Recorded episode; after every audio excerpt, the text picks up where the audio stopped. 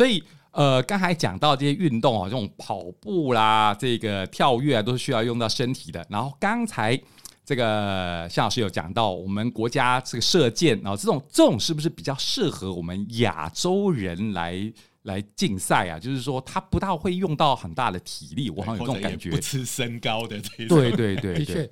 各位可以了解，就是像我们国家的运动强项，基本上就是有几类，一类就是精准类的，嗯，就是像射箭、射击这种比较精准的运动；另外一类是有体重分级的，哦，所以像一些对打类，像跆拳道、空手道、举重。它有体重分级的这种比赛，哦，所以就是大家分到同一级，对这个身材体型就差不多了。你像篮球、排球这种，基本上没有限制的。那这种欧美国家，它就本比较占优势。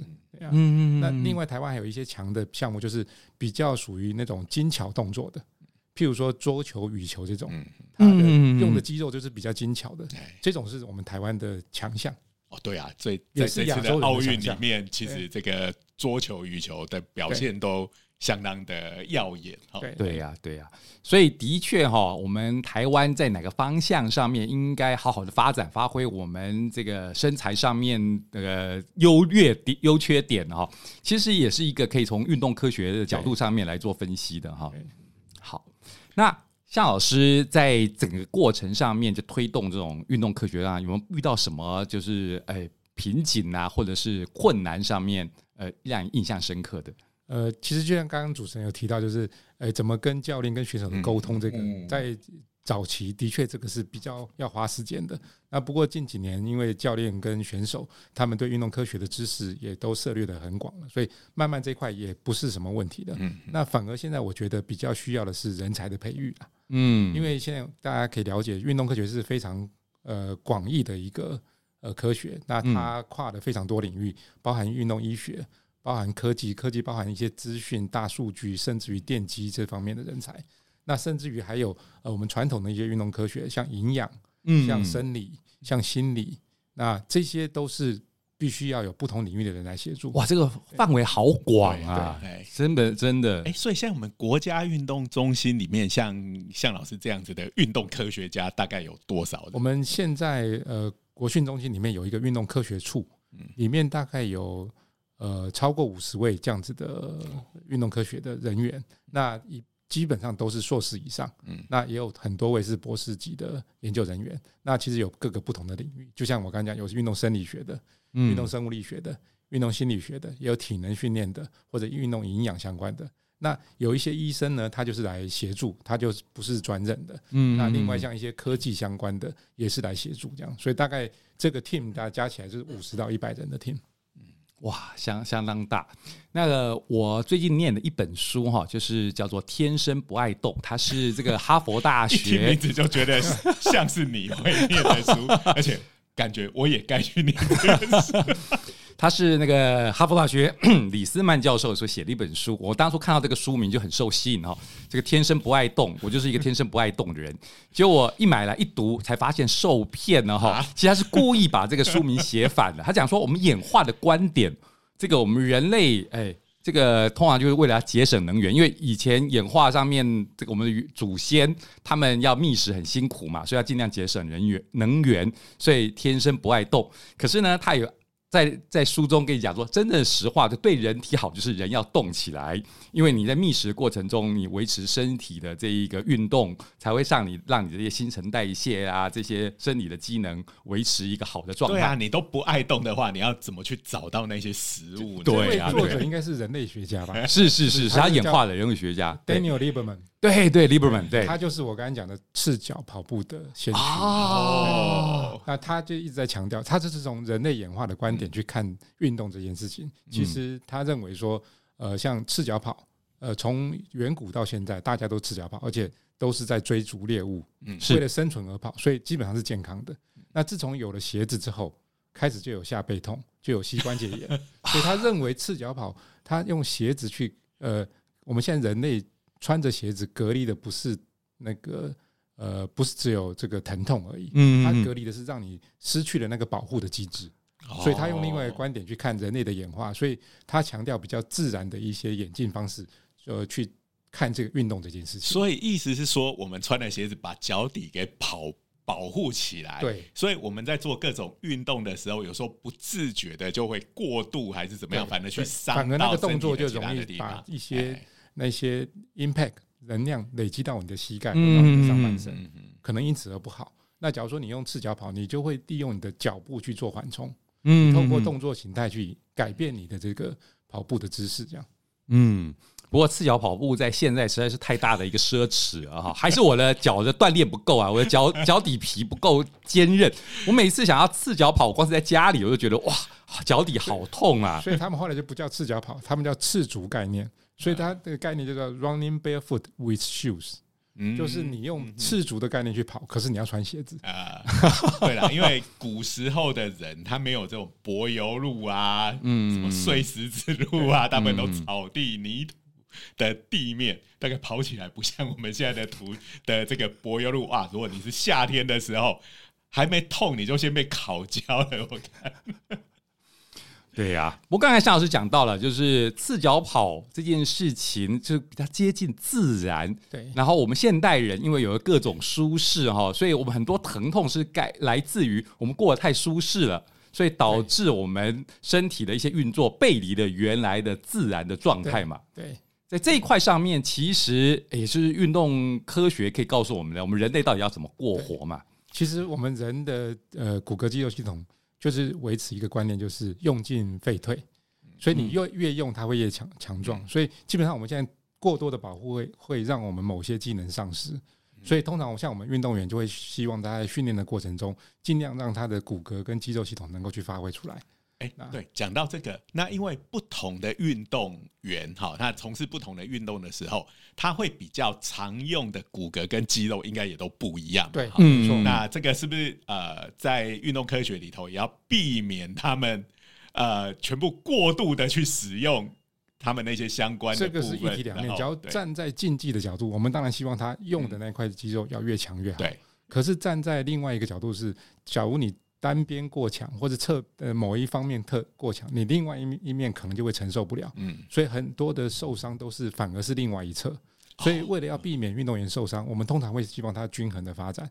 意思就是说，像我们看到很多的短跑选手，嗯，他们很多的这个大腿的后侧肌肉会拉伤，嗯，就是因为他们练得太前面太强壮了，所以后面撑不住，就有可能拉伤。所以就变成是说，我们要去让我们的左右对称。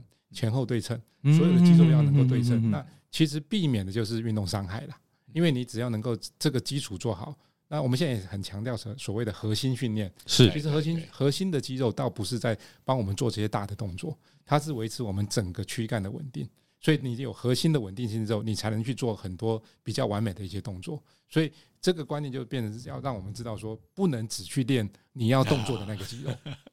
嗯，所以我常跟学生打比方哦，就是你看这个投手，这种只在走上投手丘投手，可是他们一样要练跑步嘛。对，他们虽然你说投手跑步不就是从他牛棚一路跑到投手丘这样子而已吗？有时候还是做高尔夫球车出去。就像各各位可能会认为，像射箭根本不用去练心肺，可是我们会让射箭选手去练心肺耐力，因为他的心肺耐力好。他的呼吸、心跳的频率就会不会那么多。那其实，在射箭的稳定性里面，你只要一呼吸、一心跳，其实都是一个震动，是是，都会影响它那个放箭。是，所以我们希望它这个部分的节奏能够放得很慢，所以就必须要让它的心肺耐力变好。所以其实每一个运动项目虽然有一个主要的那个表现的那个来源，可是其他的周遭还是要去做搭配。是，其实我光是用想的，觉得射箭的。手就很累啊！你要举着 举着，而且要稳定啊，而且要拉那个弓很对呀、啊！哇，那个虽然我没有玩过哈，不过我光是看就觉得、嗯、有啦，好累。健身团里面也有射箭哦哦哦，对对对，健身团也会。不过那个那个是很小而已。对对对对，跟真正的射箭比起来，因为弓本身大概有多重？因为我一般的听众朋友应该也没有机会举过吧？那个弓应该本身就就不轻吧？弓的重量倒还好，因为现在弓的材质都是用纤维的哦，是是是，很先进的材料。可是那个弓的磅数很重要，因为你要把它整个拉开，拉满弓，是那个箭射出去的速度才会快。嗯，是速度越快的箭，被环境影响的机会越少。嗯，所以这种拉弓的力量就要非常大。是是是，那个大会大会是多多重啊？这样拉起来的话，要是你没做重训的话，基本上一般要去拉到满弓，不太拉得起来。了解了解。其实我们看古代吼那种。电影啊，我就是在古代那种射箭的，你会觉得那个弓好简单呐、啊。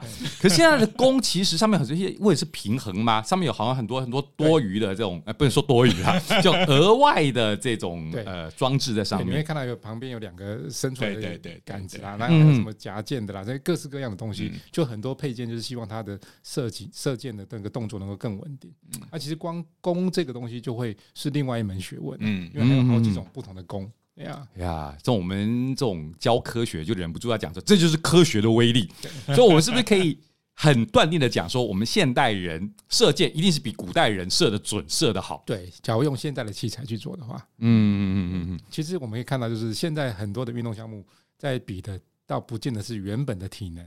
你看这些有器材的设备，基本上都在比这些科技。所以，为什么我刚才讲说，现在国际的运动大国都是科技大国？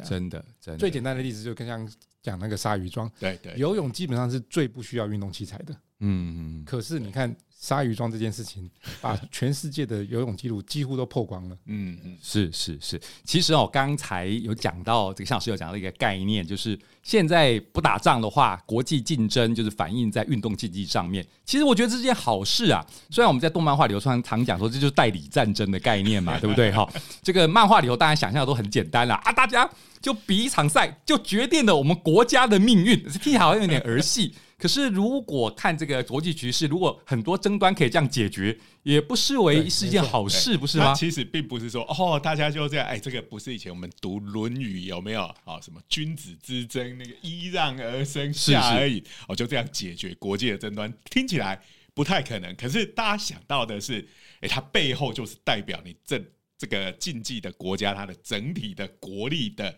展现对不对？嗯、他们运动科技这么强，这个军事科技一定也是很厉害的。没错，对对，那可能打不赢还是不要打好。所以还是这句话，这是其实是好事啦哈。虽然我们晓得，就是那种传统大国啊，美国啊这种国家，一定是占很大的优势。不过我们就算是台湾，也一定有很好的切入点嘛。就刚才向老师讲到的，我们应该发挥自己的强项。对对，哎。那像刚刚讲到的一些很多运动科技，我们刚刚讲说，哎，这个 VR 的训练环境可能可以做成游戏啊。那像刚刚这个向老师讲的，像这个鞋子、袜子，哎，它可能变可以变成一个很大的产业。嗯，那我有点兴趣，就是说，哎，那时候像向老师设计那个运动袜的时候，其实跟台湾的这种纺织。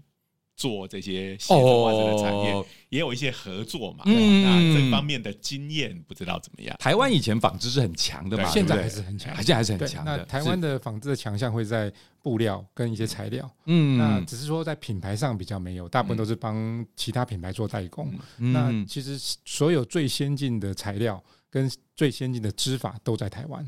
哦，所以那时候我们原本想要，我的原本是想要跟 Nike 去合作做袜子，嗯嗯嗯，就后来发现，因为我发现 Nike 的袜子其实做的不是那么的完美啦，啊，那我们觉得可以有呃很大的空间去做改改善。不过后来 Nike 他们认为，呃，可能这个。鞋子都做不完了，哇！不愧是大厂商的口气，鞋子都做不完了。啊，其实台湾在呃彰化那边有一个乡镇叫社头，就非常多做袜子的的工厂。好，那后后来发现他们也碰到一些瓶颈。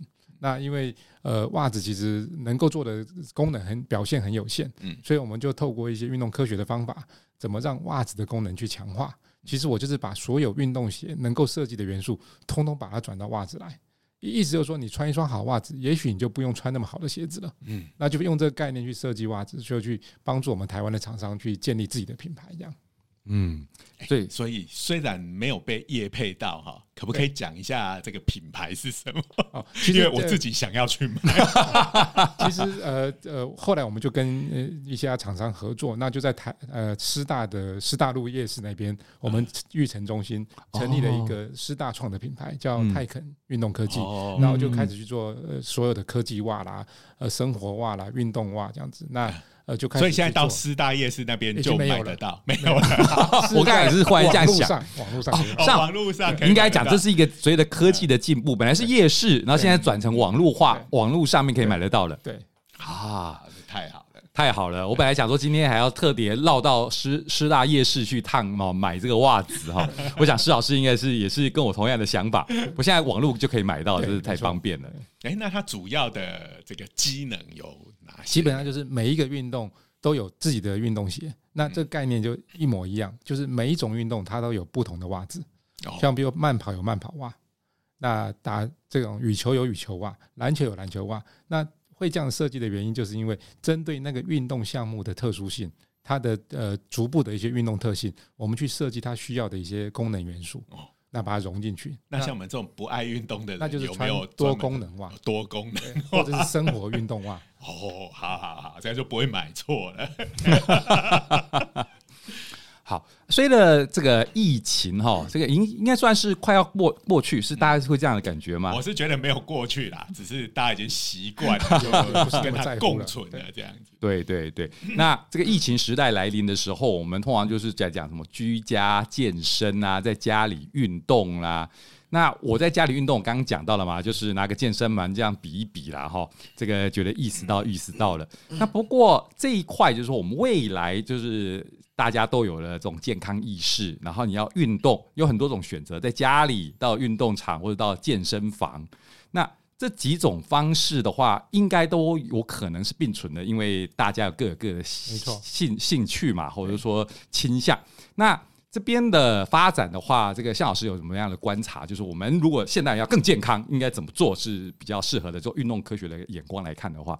其实只要运动，就一定会得到好处。嗯，那就是选你方便的运动，选你呃适合的运动。那呃，疫情期间就会有两种运动变得特别热门，一个就是刚才讲的居家健身，因为不能出去了。嗯，那另外一个就是到户外去运动，因为比较空旷。嗯，所以我们会看到骑车、爬山啊，在户外跑步这种运动人口就开始提升。那另外就刚才讲到这个健居家健身，那其实，在居家里面，你可以透过一些科技的手段，譬如说透透过呃 VR 啦。Virtual 的 training 或者透过 online 的 training，那透过这些呃线上的方式，那怎么把这些正确的运动方式能够呃放在家里面去做运动？那不过时间久了之后，大家也发现好像。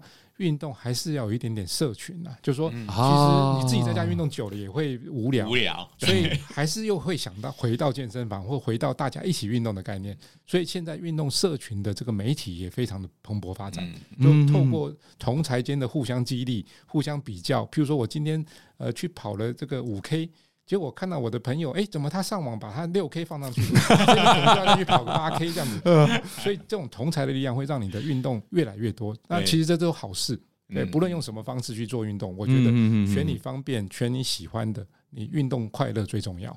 了解，那。这种喜欢运动哦，多少就是啊，我虽然是一个这种半吊子门外汉哈，只是一般人的代表。不过我们听到运动的时候，通常都有人讲说啊，你要要重训啊，你要做点重训，你要维持肌力啊。有人说你要做点有氧啊，有氧才能消脂肪啦。其实这种争议，其实也是算是运动科学会研究的主题吧。其实呃，肌力训练非常重要，那有氧训练也很重要。那刚才讲都没错，可是像比如说我们在对一般呃上了年纪，也许到二三十岁以上了。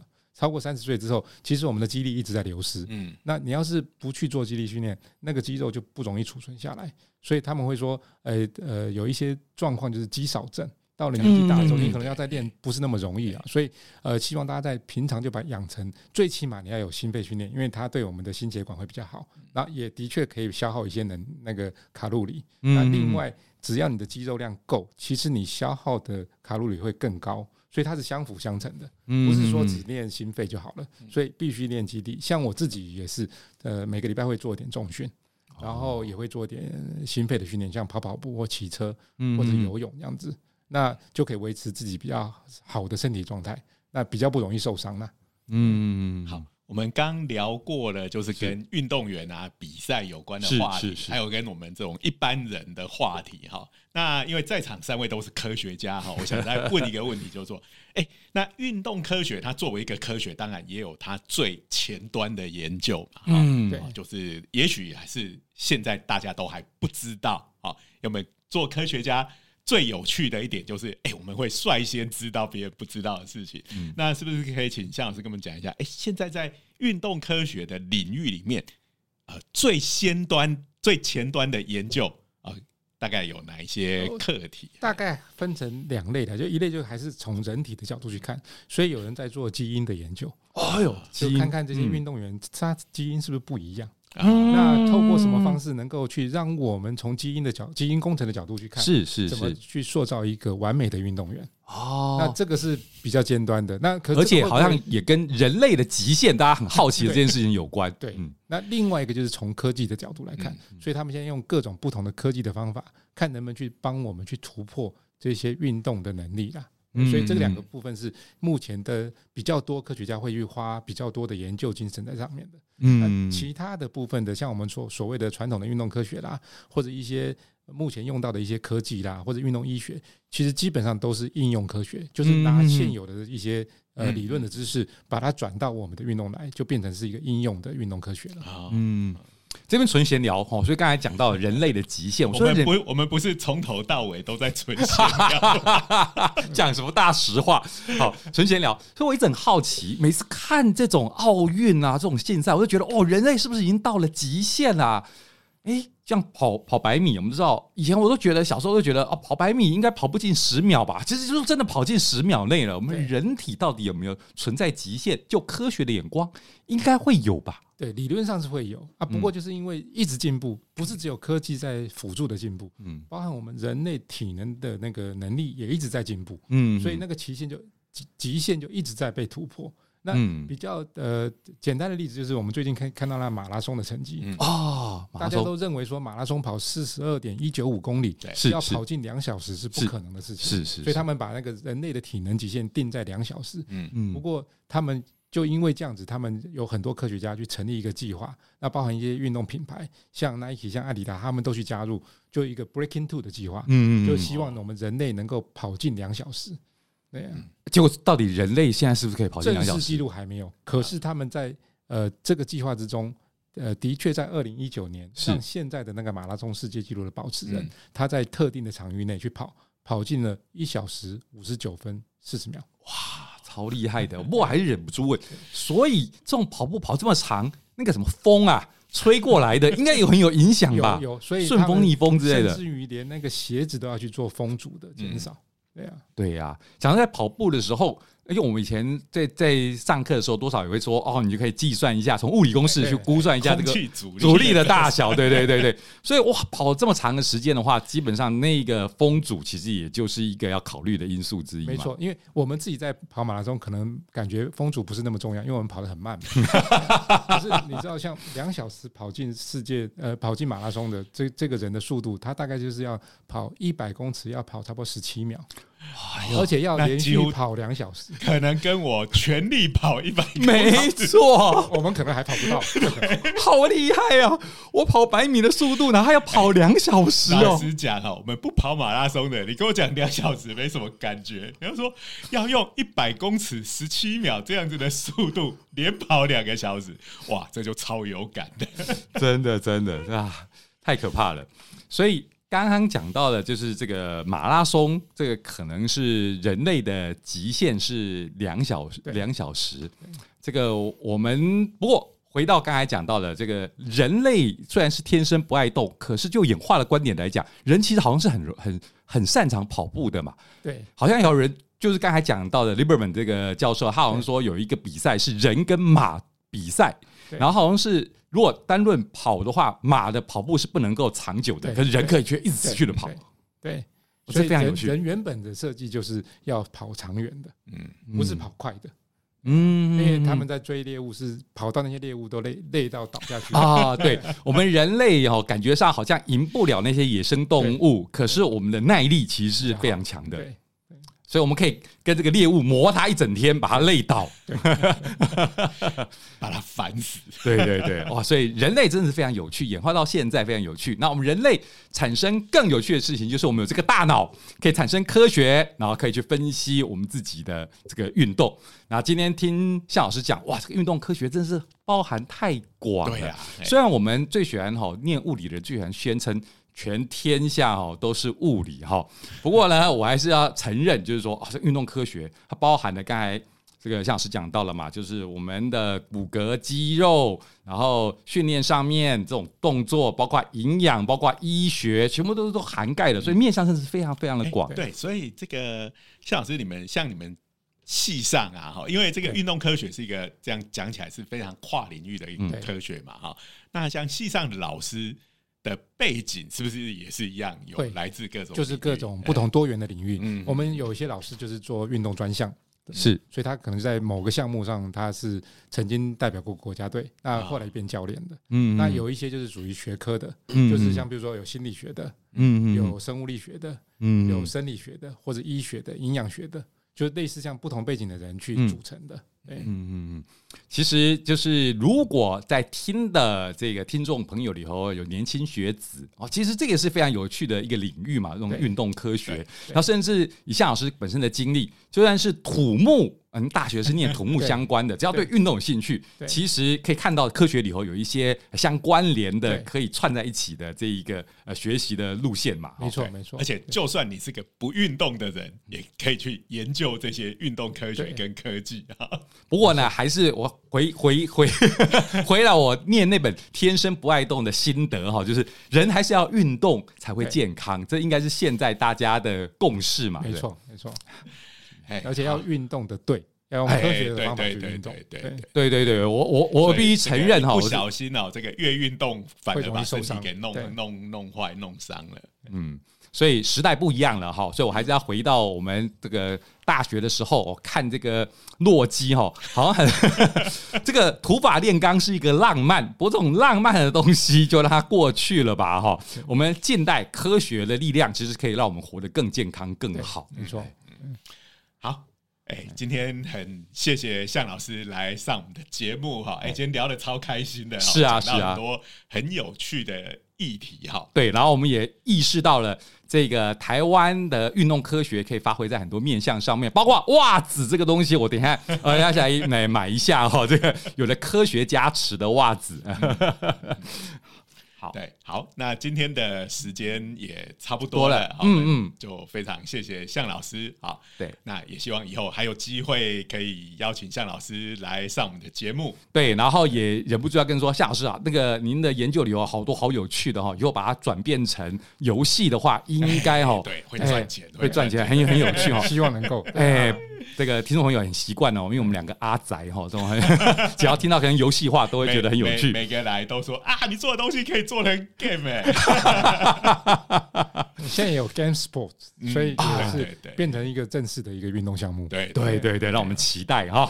好，那谢谢夏老师，然后谢谢各位听众的聆听。那我们今天就到此为止啊，谢谢。欢迎各位下次继续收听我们这个科技魅影的节目，当然也要打一下我们自己的节目，是热血科学家的闲话家常 Podcast。是的，那我们下次见，拜拜。